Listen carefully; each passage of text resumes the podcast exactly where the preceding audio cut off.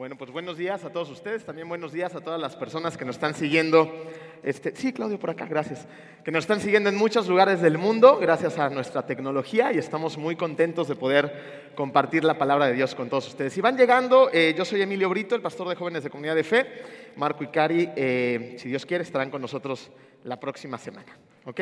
Muy bien, ¿están listos? Pues agárrense de sus asientos. ¿Ok? Lucas 5, 17 dice así. Un día, mientras enseñaba, estaban sentados ahí algunos fariseos y maestros de la ley que habían venido de todas las aldeas de Galilea y Judea y también de Jerusalén. Y el poder del Señor estaba con él para sanar a los enfermos. Entonces llegaron unos hombres que llevaban en una camilla a un paralítico. Procuraron entrar para ponerlo delante de Jesús, pero no pudieron a causa de la multitud. Así que subieron a la azotea y separando las tejas, lo bajaron en la camilla hasta ponerlo en medio de la gente frente a Jesús. Escuchen esta parte. Al ver la fe de ellos, Jesús dijo, amigo, tus pecados quedan perdonados. Los fariseos y los maestros de la ley comenzaron a pensar, ¿quién es este que dice blasfemias? ¿Quién puede perdonar pecados sino solo Dios? Pero Jesús supo lo que estaban pensando y les dijo, ¿por qué razonan así? ¿Qué es más fácil decir, tus pecados quedan perdonados o levántate y anda? Pues para que sepan que el Hijo del Hombre tiene autoridad en la tierra para perdonar pecados, se dirigió entonces al paralítico. A ti te digo, levántate, toma tu camilla y vete a tu casa. Al instante se levantó a la vista de todos, tomó la camilla en la que había estado acostado y se fue a su casa alabando a Dios. Todos quedaron asombrados y ellos también alababan a Dios. Estaban llenos de temor y decían, hoy hemos visto maravillas. Vamos a orar. Querido Dios, te damos muchas gracias, Padre, porque tú eres un Dios de milagros. En ti creemos y en ti hemos puesto nuestra confianza, Padre. El día de hoy te pido que suavices nuestros corazones, que abras nuestros oídos y que nos des entendimiento para escuchar lo que tú tienes para nosotros este día. Te pido que todas las personas que están escuchando tu palabra alrededor del mundo, tú los toques y los hagas accionar para que sigan extendiendo tu reino a todas las partes del mundo donde no te conocen. Te amamos mucho, Padre hermoso. En el hermoso nombre de tu Hijo Jesús. Amén.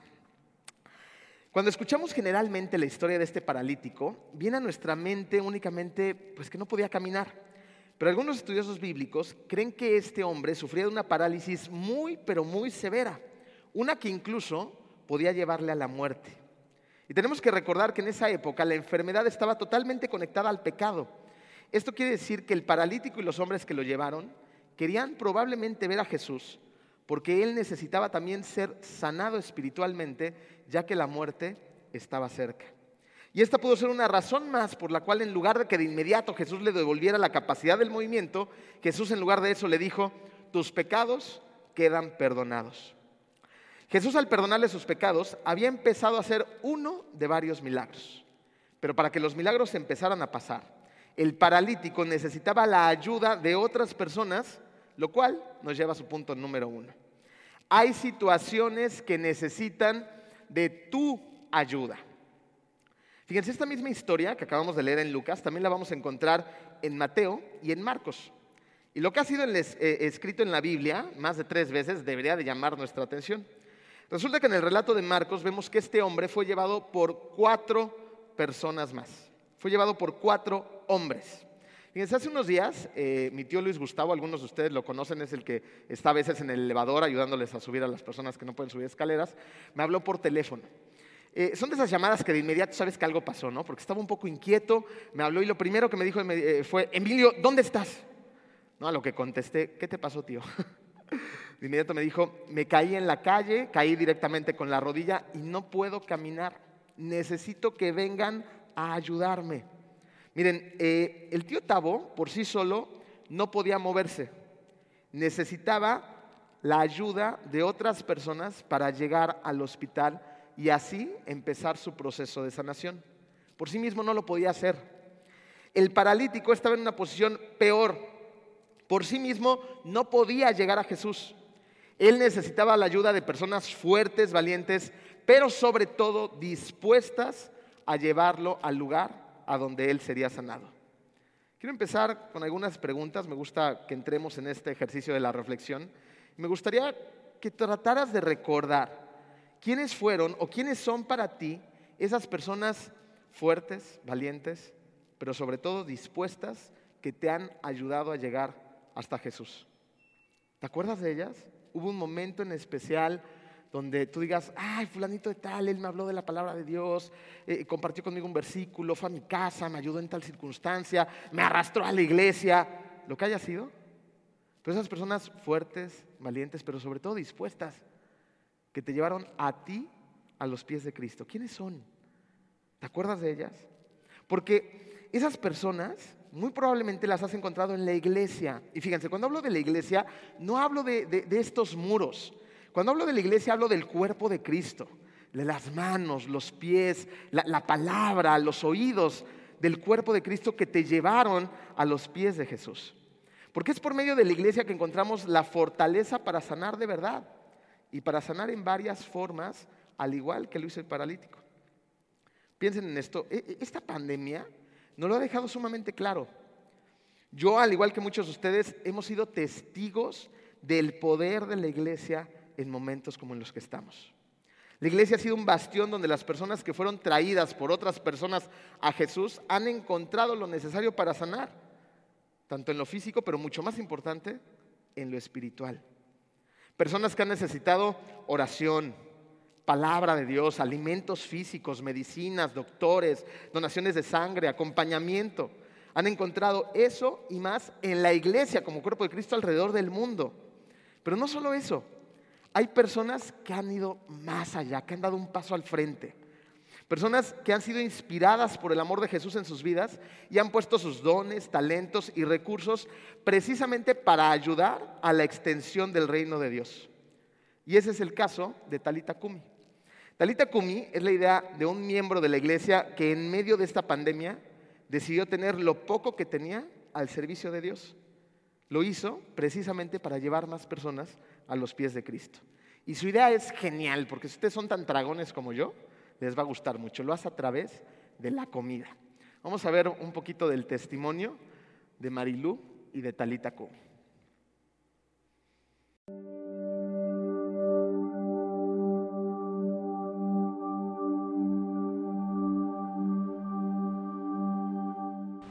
Talita Kumi es un desayunador con propósito donde compartimos la bendición de alimentos y pues de compartir la palabra y llevar las buenas nuevas de nuestro Señor Jesucristo. Bueno, realmente la forma en que funciona Talita Kumi es a través de eh, ofrecer los desayunos a precios módicos, a, precios pues realmente accesibles para las personas.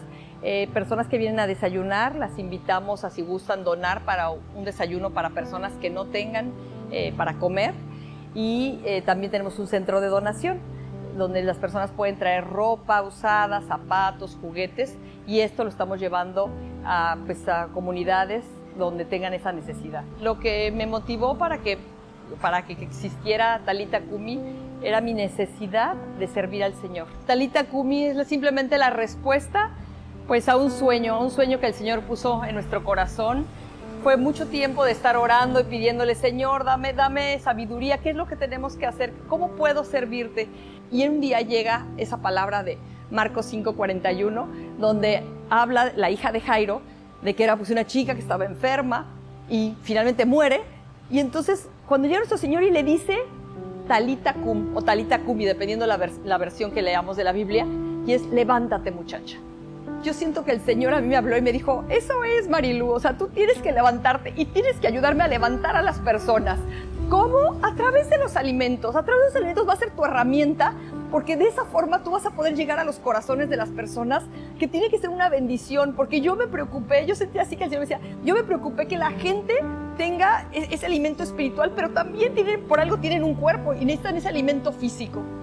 Porque aparte esta muchacha cuando se levanta, después lo primero que dice nuestro Señor Jesucristo es, y denle de comer. Quiero pensar que, que Talita Kumi está siendo de inspiración, en primer lugar, para las personas que estamos aquí eh, colaborando, pero también para gente que viene, gente que viene y que dice, oye, sí es cierto, o sea, yo puedo hacer algo desde, desde mi trinchera. Esa es la invitación, que desde cada uno de nuestra, nuestra trinchera, por fe, podamos hacer algo. Puede haber una pandemia, puede haber eh, crisis económica, pero cada uno, tenemos talentos, dones que el Señor nos ha dado y, ¿por qué no?, también economías que nos pueden ayudar para servir a otros. Eh, había, bueno, hay muchas eh, anécdotas que podemos platicar, pero una de ellas es un señor que levanta cartón, venía en su triciclo, se le hace esta invitación de que si quería un desayuno y el señor, de una forma hermosa, se le da desayuno, se le da la tarjetita que una persona dejó ahí este, escrita y veía la tarjeta y me veía, veía la tarjeta y me veía y me decía, es que no es posible.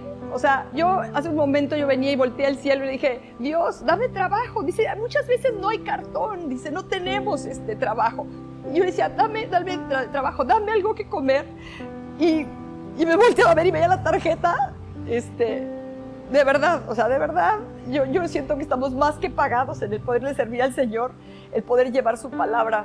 Y lo mejor, lo mejor es que a lo largo de estos, pues básicamente 16, 17 días, al unir nuestros, nuestras, pues, nuestra fe en el Señor, lo que ha ocurrido es que hemos tenido pues eh, varias personas, bueno, de hecho sí lo quiero compartir, 31 personas que han recibido al Señor. De verdad, de verdad, yo, yo les invito a que nos demos oportunidad. Realmente es este, por fe, porque por fe estamos aquí, no, no somos personas que tengamos pues realmente un capital como para estarlo haciendo por fe. Yo pienso que Talita Kumi es justamente como el maná. Cada día llega para sustentarlo para el día siguiente. Definitivamente no podría haberlo hecho sola es este, una experiencia sobrenatural realmente y por fe de un equipo hermoso que el Señor nos ha puesto. Somos ahorita cinco personas que por fe aquí estamos. Realmente no sabemos si mañana va a haber clientes o no, si va a salir para pagar los servicios, pero somos personas que amamos a Jesucristo profundamente y por fe estamos cada día viniendo. Tenemos un equipo maravilloso que le encanta servir y que su corazón también está para el Señor nos ha acercado a personas maravillosas con talentos en la cocina, en preparar este, bebidas deliciosas y estamos haciendo esto para la gloria y honra de Dios.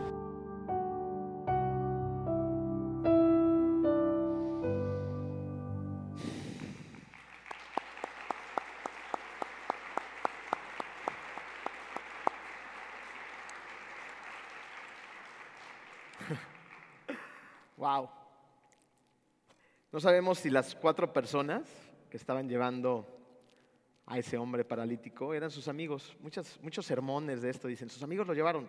Ninguna historia bíblica dice que eran sus amigos y que por eso le ayudaron. ¿Saben qué sí sabemos? Lo que sí sabemos es que estas cuatro personas estuvieron dispuestas a ayudar. Estuvieron dispuestas. Y cuando lo hicieron, vieron milagros delante de sus ojos.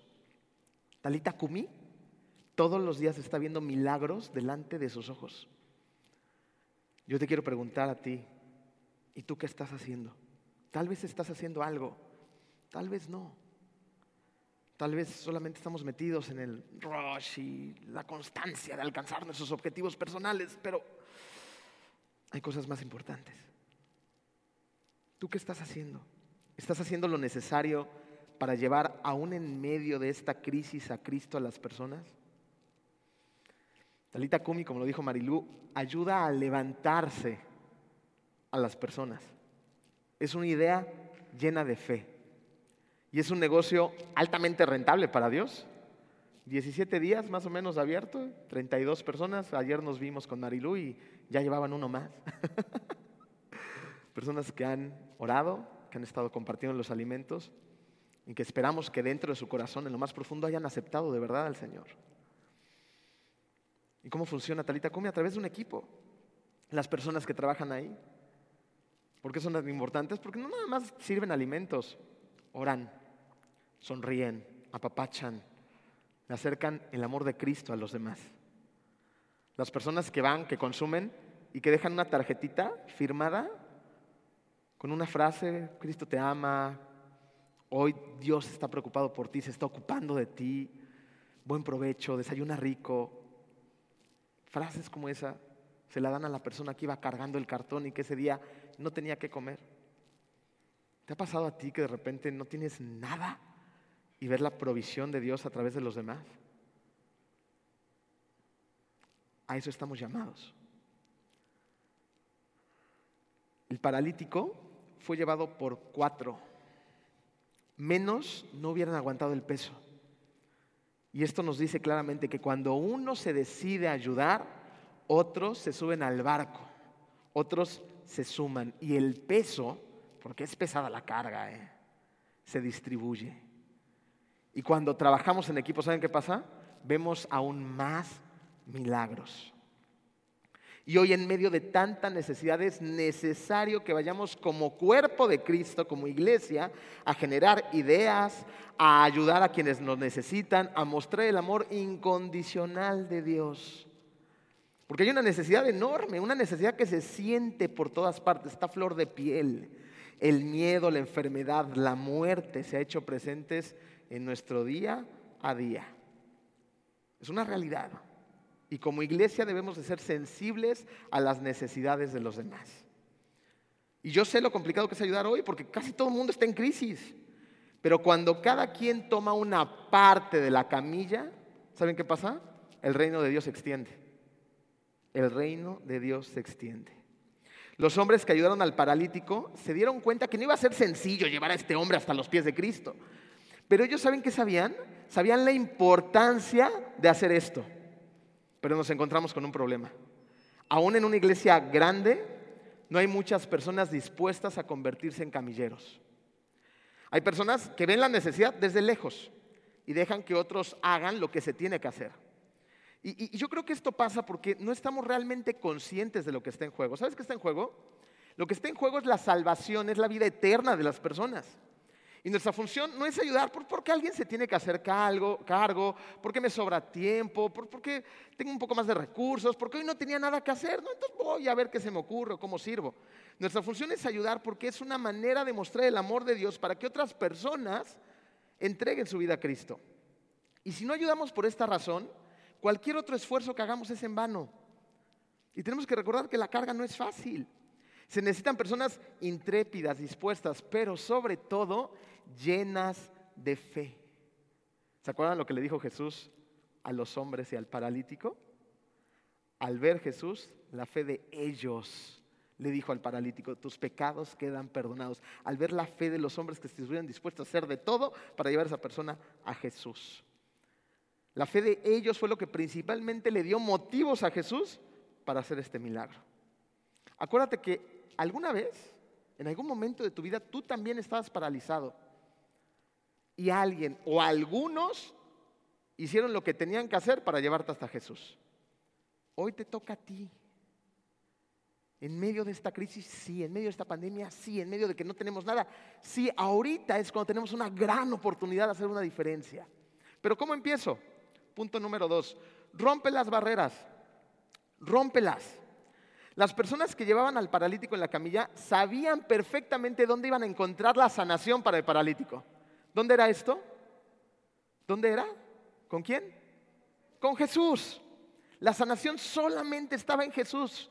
No estaba en las cosas, no estaba en recursos, no estaba en ningún otro lugar, estaba con Jesús. Pero Jesús en ese momento estaba en medio de una gran multitud, metido en una casa donde era prácticamente imposible llegar hasta Él. Pero ellos querían, estos cuatro hombres querían y estaban dispuestos a todo con tal de llevar al paralítico hasta los pies de Cristo.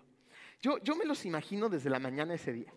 ¿no? Y, a lo mejor uno de ellos dijo, Jesús está en la, está en la ciudad. Es, es, el momento de llevar al paralítico a sus pies. ¿no? Y, fue, buscó a sus tres amigos ¿no? y dijo, vamos a llevar al paralítico. Oye, pero ¿cómo lo llevamos? Pues hay que hacer una especie de camilla. Entonces a lo mejor consiguieron unos troncos largos, agarraron un pedazo de tela, la amarraron fuerte, fueron a la casa del paralítico, lo subieron como pudieron y a la calle. Fíjense, desde ahí estaban rompiendo barreras. ¿no? Las barreras de, ay, qué flojera, ¿cómo le vamos a hacer? No tenemos los recursos. ¿no? En aquel entonces no había los equipos médicos de ahora. ¿Qué camillas, sillas de ruedas, mulet? Nada. No todo era improvisado, entre ellos lo armaban, entre ellos organizaban todo. Y luego tenían que romper otras barreras. Tenían que ir a la calle y tenían que vencer sus propios prejuicios. ¿Qué van a pensar de mí los demás? Ay, mira, ahí van estos locos llevando al paralítico hacia Jesús, ¿no? Es como nosotros, ¿no? De repente, en lugar de irnos a la playa el dominguito, rico, todo lo demás, ¿a dónde vas? A la iglesia. No inventes, aquí vas a la iglesia. No, a ver a Jesús. Estos hombres iban directo a donde iban a encontrar la sanación del paralítico. Y no les importaba la crítica, no les importaba lo que dirían los demás. Ellos estaban listos y dispuestos. Entonces, a lo mejor cada quien agarró su parte de la camilla y, se dieron marcha para ir hasta la casa. No tenemos idea qué tan lejos estaba la casa donde estaba Jesús del paralítico. Lo que sí sabemos es que lo llevaron. Yo no sé si ustedes han cargado alguna vez una persona que no se puede mover, pero es difícil, es pesado, es desgastante, duele. No es sencillo, no es un día de campo, no, es complicadísimo. Sin importar la distancia, cada quien hizo su chamba, agarraron su camilla y vámonos. Con el, el, sol enfrente, un lugar muy caliente en donde estaban. A lo mejor uno no había desayunado, a lo mejor otro día se le estaba cansando el brazo, pero en equipo, seguramente tú puedes, échale ganas, vamos, ya vamos a llegar. Cuando al fin llegan, sorpresa. ¿No? A lo mejor ellos pensaron, bueno, ahorita llegamos, primera fila, le dejamos al paralítico a Jesús, misión cumplida. Pero ¿qué es lo que vieron? Una casa repleta de gente. En, aquel entonces Jesús era sumamente famoso, todo el mundo quería algo de él. Había multitudes que lo seguían. De hecho, aquí habla la historia de tres ciudades estaban en esa casa tratando de obtener algo de Jesús. Entre los chismosos, los que querían un milagro, los que querían escuchar, los que nada más querían desacreditar, los maestros de la ley. El caso es que había demasiada gente en esa casa. Llegaron los cuatro, los cuatro hombres fuertes con el paralítico y sorpresa, una multitud desbordante por todas partes. ¿No? A lo mejor uno de ellos dijo, pues hay que empezar a empujar, seguramente nos van a hacer eh, eh, caso, nos van a ayudar, nos van a dejar pasar. Total, la gente es bien buena onda, ¿no? Cuando ven una necesidad, dejan pasar al necesitado. Evidentemente esto no sucedió, ¿estás de acuerdo? No dejaron pasar a los cuatro hombres con el paralítico. O sea, a lo mejor uno de ellos dijo, ¿y ahora qué hacemos? Las escaleras. En aquel entonces, eh, en, ese lugar había mucho calor. Entonces las personas construían en las casas una escalera que daba precisamente al techo. Seguramente vieron la escalera y si no tenían escalera esa casa, a lo mejor subieron por la del vecino, no lo sabemos, dijeron pues vámonos para arriba, ¿no? Imagínense después del trayecto que llevaban estos cuatro hombres, ahora la barrera de subir al paralítico hacia el techo. ¿Era sencillo? Pues claro que no, seguramente ya estaban bien cansados. Pero órale, vámonos, vámonos para el techo. Imagínense ir subiendo por las escaleras como podían, escaleras medio eh, eh, eh, desguanzadas, este, improvisadas, medio cayéndose un barandal y a lo mejor el pobre paralítico estaba cayendo en lugar de llegar paralítico, llegaba medio muerto con Jesús. pero no se daban por vencidos. Llegaron al techo, por fin, cansados, exhaustos. ¿Y qué se encuentran en el techo? Se encuentran un techo bien hecho. Porque para que tengan una idea cómo se hacían los techos en aquel entonces, entrelazaban la madera sobre vigas más, más gruesas y luego le ponían una capa de paja y luego le ponían barro húmedo y lo, apisonaban, lo compactaban. Luego volvían a hacer el mismo procedimiento con el barro hasta que se hacía una capa dura, espesa y rígida para que las personas pudieran precisamente estar en el techo y no se fuera a caer el techo encima de los demás. Entonces, aquí se encontraron con una última barrera, una barrera ya física. Pues ya estaban allá arriba y no se iban a dar por vencidos. A lo mejor uno de ellos traía un martillo y dijo, pues vamos a romper el techo. Nada nos va a detener. Pero otra vez, ¿qué pasa ahí? Prejuicios dentro de ti. ¿Y si Jesús se enoja? O sea, imagínense, ¿no estaba ahí el maestro de maestros dando una cátedra a los fariseos y a todos los demás dentro de la casa? Todo, todo el silencio absoluto y de repente, pras, pras, pras. ¿No hubieran podido pensar eso? Jesús se va a molestar con nosotros. No nos importa. Tenemos una misión y la tenemos que cumplir. ¿Qué tal si rompemos demasiado y un pedazo de, de, madera le cae en un ojo a otro cristiano y medio lo matamos? No importa, tenemos que hacer el trabajo. Y ahí estaban ellos rompiendo el techo y corriendo riesgos. Para llevar a las personas a Jesús hay que correr riesgos. Y seamos honestos, a veces nos da miedo. Somos cristianos sumamente respetuosos, entonces no queremos hacer sentir incómodo a nadie que no tenga las mismas creencias que nosotros y mejor guardamos silencio acerca de nuestra fe. Somos cristianos que a veces ni siquiera vivimos en relación a nuestras creencias por miedo a ser rechazados, por miedo a meternos en problemas o a perder privilegios. En resumen, no nos gusta correr riesgos. El techo de la casa era la última barrera, además de ser un riesgo pero los cuatro hombres estaban dispuestos a romper cualquier barrera entre ellos y Jesús. ¿Qué barreras se interponen para que tú hables con tu palabra y con tu vida el amor de Jesús a los demás? El enojo, la ira, el estrés, la falta de tiempo, el miedo, la pena. Y aquí es donde quiero reflexionar un segundo, en la pena. Yo he descubierto que la pena sirve para dos cosas. Para quitarte la diversión, le quita la diversión a la vida y sirve para nada. ¿Cuántas veces no has dejado de bailar, de cantar o de atreverte a hacer algo por pena? ¿Cuántas veces no has dejado de hablar con tu boca y con tus acciones acerca de Jesús por pena? ¿Se imaginan si estos hombres se hubieran limitado a hacer lo que hicieron por pena? El paralítico no se le hubieran eh, perdonado los pecados, tampoco hubieran caminado y ellos no hubieran visto milagros delante de sus ojos. ¿No sientes el peso de la responsabilidad cuando no haces lo que tienes que hacer por pena? Ahora hay que dejar algo claro. No es la habilidad de todos hablar delante de los demás, enseñar, eh, oír de misiones, construir casas, escuelas, remodelaciones. Cada uno tiene dones y talentos distintos. Sin embargo, cuando los hombres bajaron al paralítico, ellos no dijeron ni una palabra. No dijeron nada. Estaban en el techo después de haber hecho ese boquete, cada quien haciendo su trabajo, bajando al paralítico con cuidado para no matarlo, callados. ¿Se imaginan el silencio y la sala, el asombro por un momento y de repente han de haber empezado las críticas? ¿Qué están haciendo? Los, los murmullos alrededor de ellos. Pero ellos no dijeron nada. Sin embargo, ¿qué dijo Jesús? Al ver la fe de quiénes? De ellos. ¿Lo ven? Fueron habilidades muy específicas, habilidades de ellos, las que salvaron al paralítico. Su destreza con las manos, su fuerza, sus herramientas, esas cosas los hizo llegar hasta Jesús. Pero lo que realmente salvó al paralítico fue su fe, la fe de ellos. Así que pregúntate, ¿en qué eres bueno? Porque seguramente eres bueno en algo o en muchas cosas. Ahora, ¿qué tienes que hacer? Tienes que poner a trabajar esa habilidad para llevar a Jesús a las personas. Lo debes hacer sin pena, pero sobre todo lo tienes que hacer con fe. Porque es la fe la que rompe las barreras. ¿Van conmigo hasta aquí? Sí. Número tres. Si quieres caminar y que otros caminen, tienes que hacer tu parte. Tienes que hacer tu chamba. Eh, hace unas semanas eh, recibí la llamada de Fabiana. Muchos de ustedes la conocen, algunos no. Fabiana es la líder del Ministerio de la Cárcel. Y ella me habló y me dijo, oye Emilio, fíjate que tengo planeado hacer este, bautizos en la cárcel de mujeres, eh, ya tenemos todo listo, la fecha, el horario, esto y el otro, ¿no?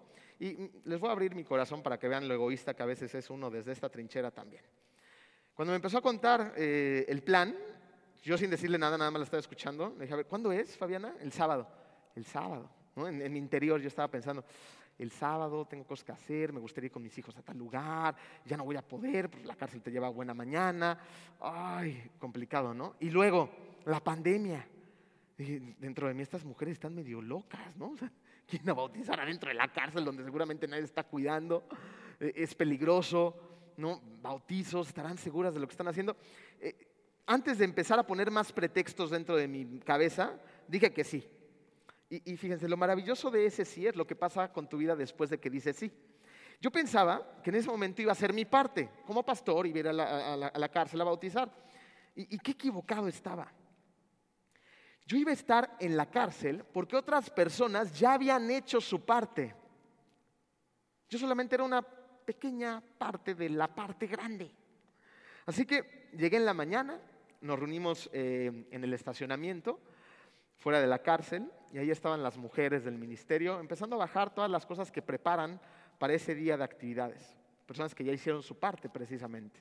Bajando la comida, eh, eh, los botellones de agua, el material, la alberca donde íbamos a hacer los bautizos, ¿no? todo lo que habían preparado. Después entramos a la cárcel. La cárcel es un ambiente complicado. Los guardias generalmente están de malas, eh, parece que llegas y como que te medio gruñen, ¿no? Entonces es un ambiente tenso y muy áspero. Pasamos los diferentes filtros, te revisan, te catean, ven que la comida no lleves nada y por fin entramos al ala de las mujeres. Eh, les voy a describir un poquito más o menos cómo es la cárcel para que entiendan el punto a donde quiero llegar. La cárcel es como una vecindad. Hay mucho ruido, hay televisiones prendidas, hay radio, hay gente gritando todo el tiempo, hay una tiendita donde están vendiendo cosas, y hay muchísimo movimiento, hay personas lavando, cortando el pelo, cocinando, vaya, todos están haciendo algo. Una vez que entras a la cárcel, hay un patio eh, donde primero está como que el ala de los católicos, ¿no? Entras un poquito más y empiezas a subir las escaleras y, en un eh, descanso de las escaleras, ahora te encuentras con imágenes, con eh, un montón de, cositas que ahí ponen y con esculturas de la Santa Muerte. Entonces ahí está la trinchera de, una guerra espiritual, una guerra espiritual que es real. ¿no? Yo, me detuve en ese momento, no, no, antes no lo había visto. Me quedé parado exactamente enfrente de esta escultura. Dije, ok, estamos entrando al campo de batalla. Estamos llegando a enfrentar una guerra espiritual. A unos cuantos metros de ese nicho, donde están adorando literalmente a la Santa Muerte, estaba este grupo de personas de la cárcel, estas mujeres que ya están trabajando por Jesús dentro de la cárcel, las personas que viven ahí, que están presas, estaban preparando el lugar donde momentos después se iban a hacer los bautizos. Queríamos ser parte de eso. Cuando iba caminando, ya después de este, orar y, de declarar la guerra, llegué al pasillo del segundo piso y en una de las celdas, que estaba bastante lejos de, donde íbamos a hacer los bautizos, estaban llenando un montón de cubetas con agua. Ya tenían preparadas muchas, pero estaban llenando más y más y más. Cuando llegamos eh, todo el ministerio ahí a, servir, pues hicimos una fila india y empezamos a pasar las cubetas. Y las mujeres fuertísimas, no salían con dos cubetas y, llenaban el bautisterio y regresaban. Yo con trabajo y estaba cargando una media, así me mojaba todo, ¿no? Este, íbamos y veníamos, porque además para bautizar gente no, lo puedes hacer en poquita agua, tienes que sumergir por completo, ¿no? Entonces necesitabas una cantidad interesante de agua y la alberca no estaba tan chiquita. Entonces a llenar, a llenar, a llenar. Y, y, algo curioso empezó a pasar en ese momento y me encantan estas partes porque es donde empiezas a ver cómo el mal se empieza a hacer hacia atrás, se empieza a callar, se empieza a resguardar, se empieza a asustar porque sabe que el poder de Dios ha llegado justo cuando estábamos llenando el bautisterio, el ruido intempestuoso e incesante de la cárcel empezó a disminuir. Las personas que no iban a estar con nosotros empezaron a encerrar en sus celdas, se empezó a despejar todas las áreas para darle paso a esas mujeres valientes, fuertes y dispuestas que estaban haciendo ya su parte. Terminamos de llenar el bautisterio las sillas estaban listas, unas cuantas mujeres estaban ahí. Y Nancy, quien es la líder de, ellas dentro de la cárcel, eh, una mujer ah, apasionada. Yo cuando la veo digo, quiero un poquito de lo que tú tienes. Se le sale el corazón eh, eh, por Cristo, por amor a Jesús. Y, estaba ahí muy contenta, muy feliz. Y, dijo, Emilio, voy a hacer el llamado. le voy a avisar a todas las demás mujeres que ya vamos a empezar. Yo pensé que simplemente se iba ahí a asomar por el barandal y les iba a gritar, ¡Hey, chicas! Ya súbanse porque ya vamos a empezar. Es el llamado, ¿no? En una cárcel, ¿qué esperas? Eh, y, Nancy tenía una bocinita de este tamaño, ya lista, con una lista de reproducción, una tele chiquitita, o sea, nada de todas estas cosas que tenemos aquí. Cosas sumamente rústicas, pero poderosas. Y de repente me dice, ¿voy a hacer el llamado, Emilio? Ok. Y le pone play. Lo hizo con el sonido del shofar. El shofar era un, cuerno que utilizaban antiguamente para llamar a distintas ceremonias, pero en especial lo utilizaban para el llamado a la guerra. Y ahí estaba listo el sonido del shofar. ¿Me ayudas, Jairo? Escúchenlo.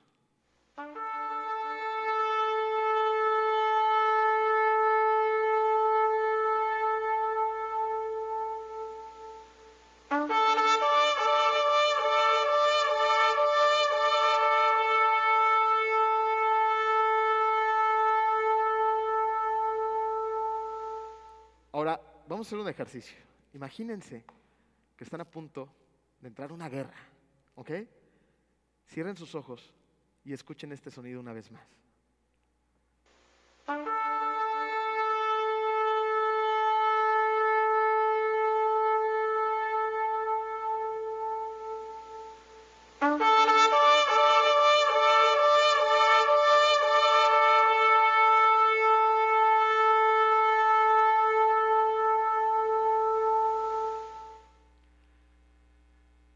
Llamado a la guerra.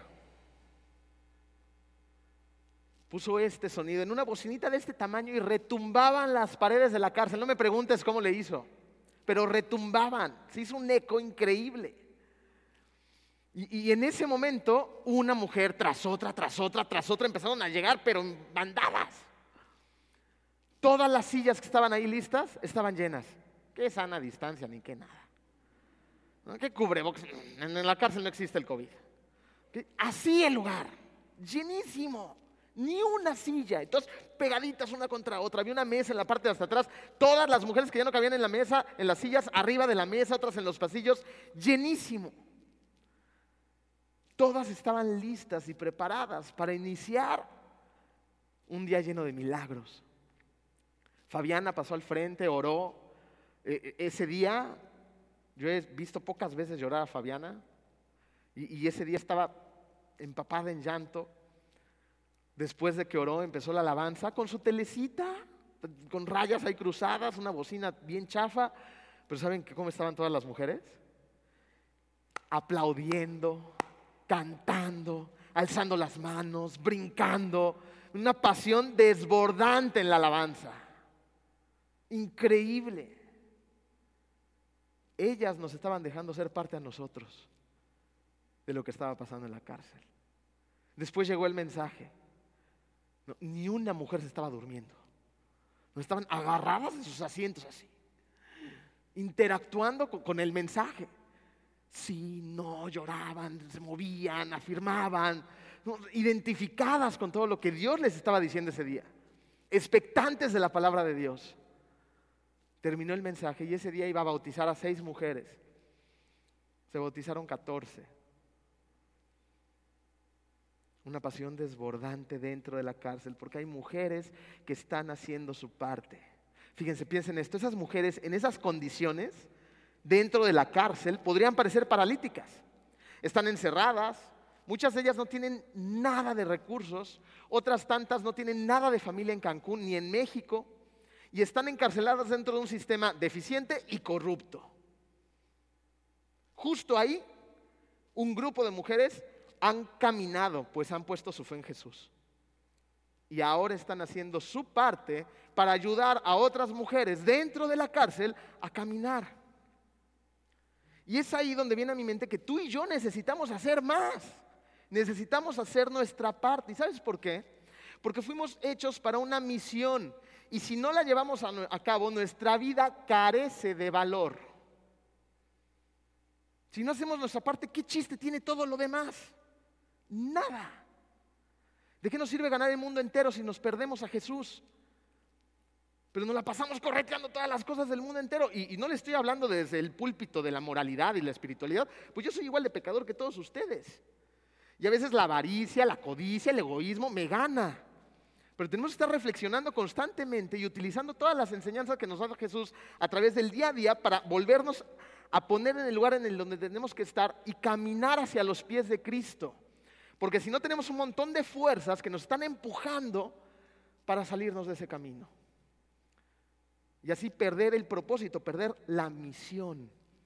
Fuimos creados para una misión.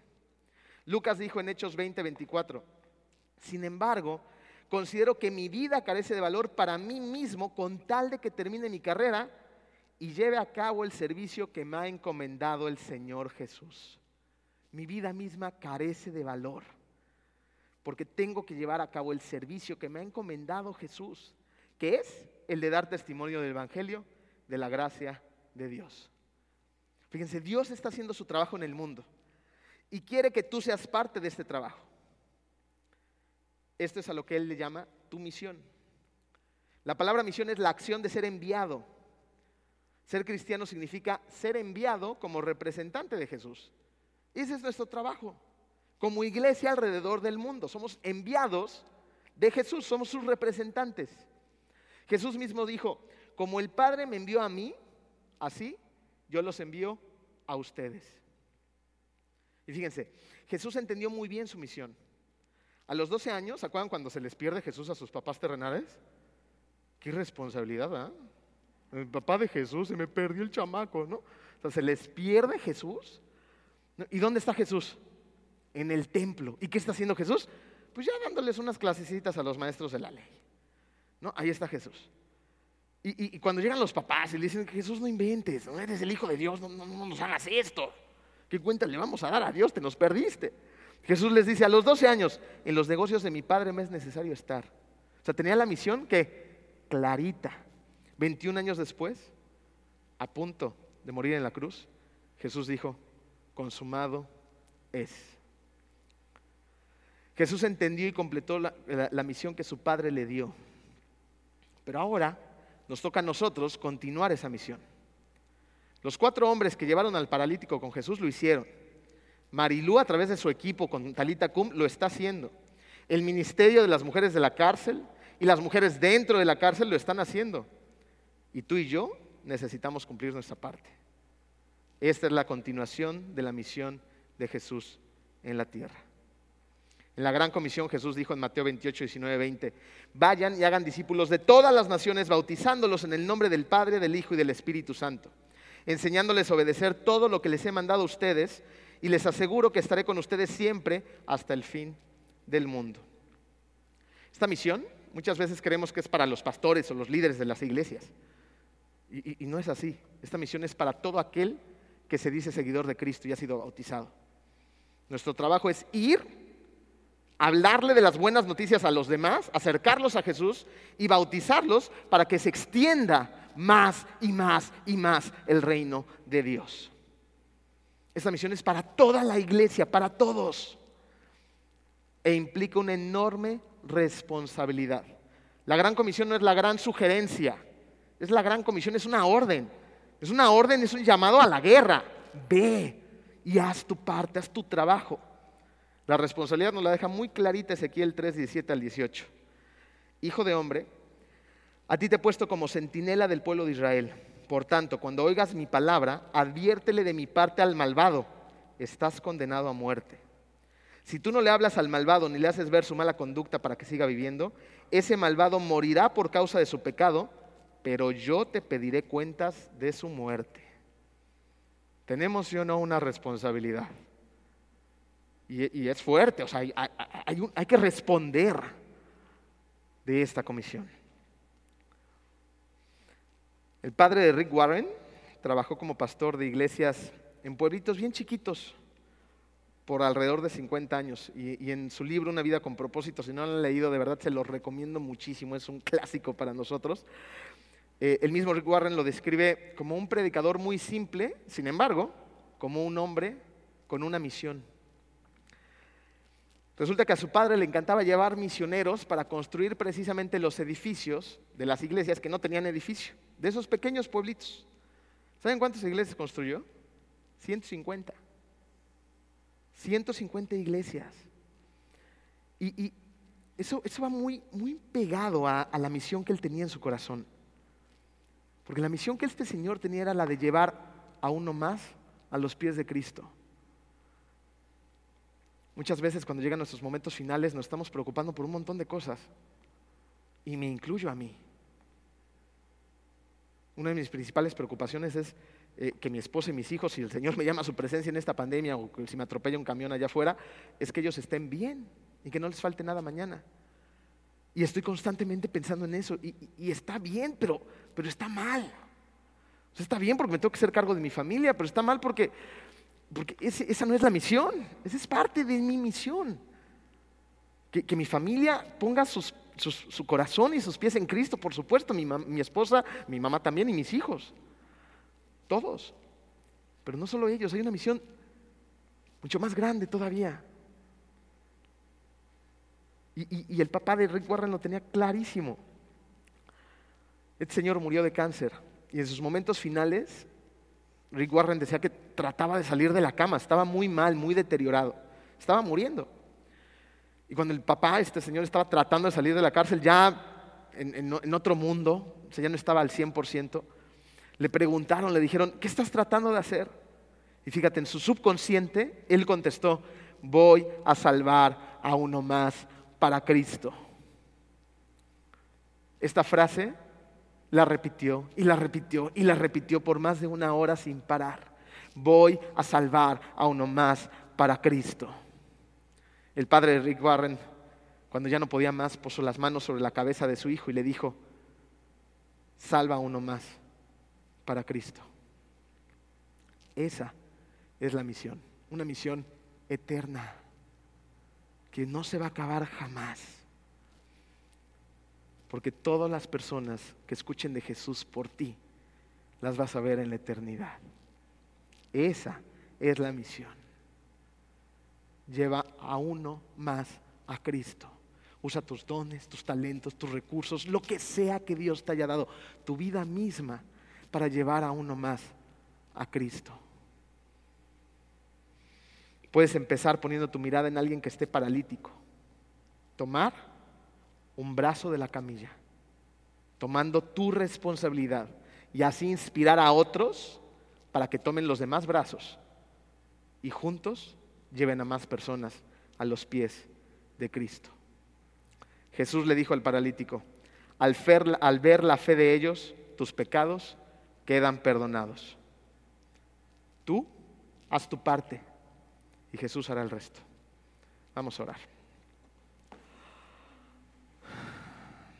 Querido Dios, te damos muchas gracias, Padre hermoso, porque tu palabra es contundente y está llena de retos. Esta mañana, Padre, yo te pido que, que esa palabra no se quede en el aire, sino que nos pegue en lo más profundo de nuestro corazón y asumamos la responsabilidad que tenemos en esta tierra. Que seamos una iglesia fuerte, una iglesia valiente, una iglesia sobre todo que tenga la disposición de ir por uno más para ti. Empújanos, Señor. Sácanos de la comodidad. Impúlsanos a hacer la misión, a cumplir la misión que tú has puesto en nuestros corazones. Déjanos tenerlo claro y que no salgamos de aquí si nos olvide, sino lo podemos llevar a cada rincón de nuestra vida, en nuestra casa, en nuestro trabajo, con nuestros vecinos, en nuestras escuelas, en el lugar donde nos movamos, entendamos, comprendamos y recordemos la misión de nuestra vida, la de llevar personas a tus pies. Eres hermoso Dios y sabemos que contamos contigo, con un Dios totalmente poderoso. En el nombre hermoso de ti, Hijo Jesús. Amén.